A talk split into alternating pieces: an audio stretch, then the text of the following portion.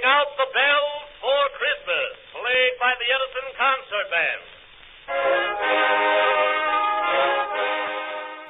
Hallo, liebe Freunde des akustischen Planktons.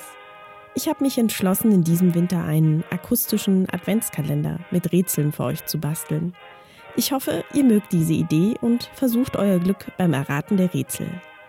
Wenn ihr dabei auch noch etwas gewinnen wollt, dann solltet ihr direkt nach diesem Rätsel auf www.akustisches-plankton.de gehen und schnell alle Teilnahmebedingungen und Gewinnspielregeln aufmerksam lesen und befolgen.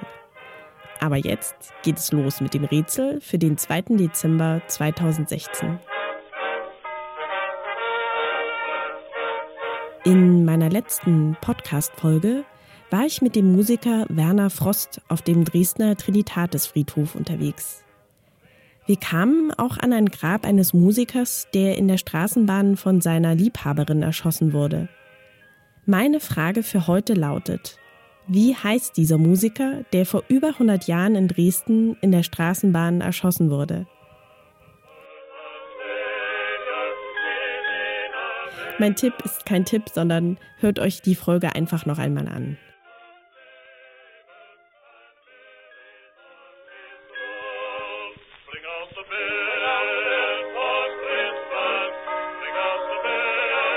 Wenn ihr die Lösung habt, notiert euch das heutige Lösungswort mit dem gestrigen zusammen und schickt mir beide Lösungswörter bis zum 4. Dezember 2016 bis 12 Uhr mittags an Theresa, Theresa mit th, at akustisches-plankton.de.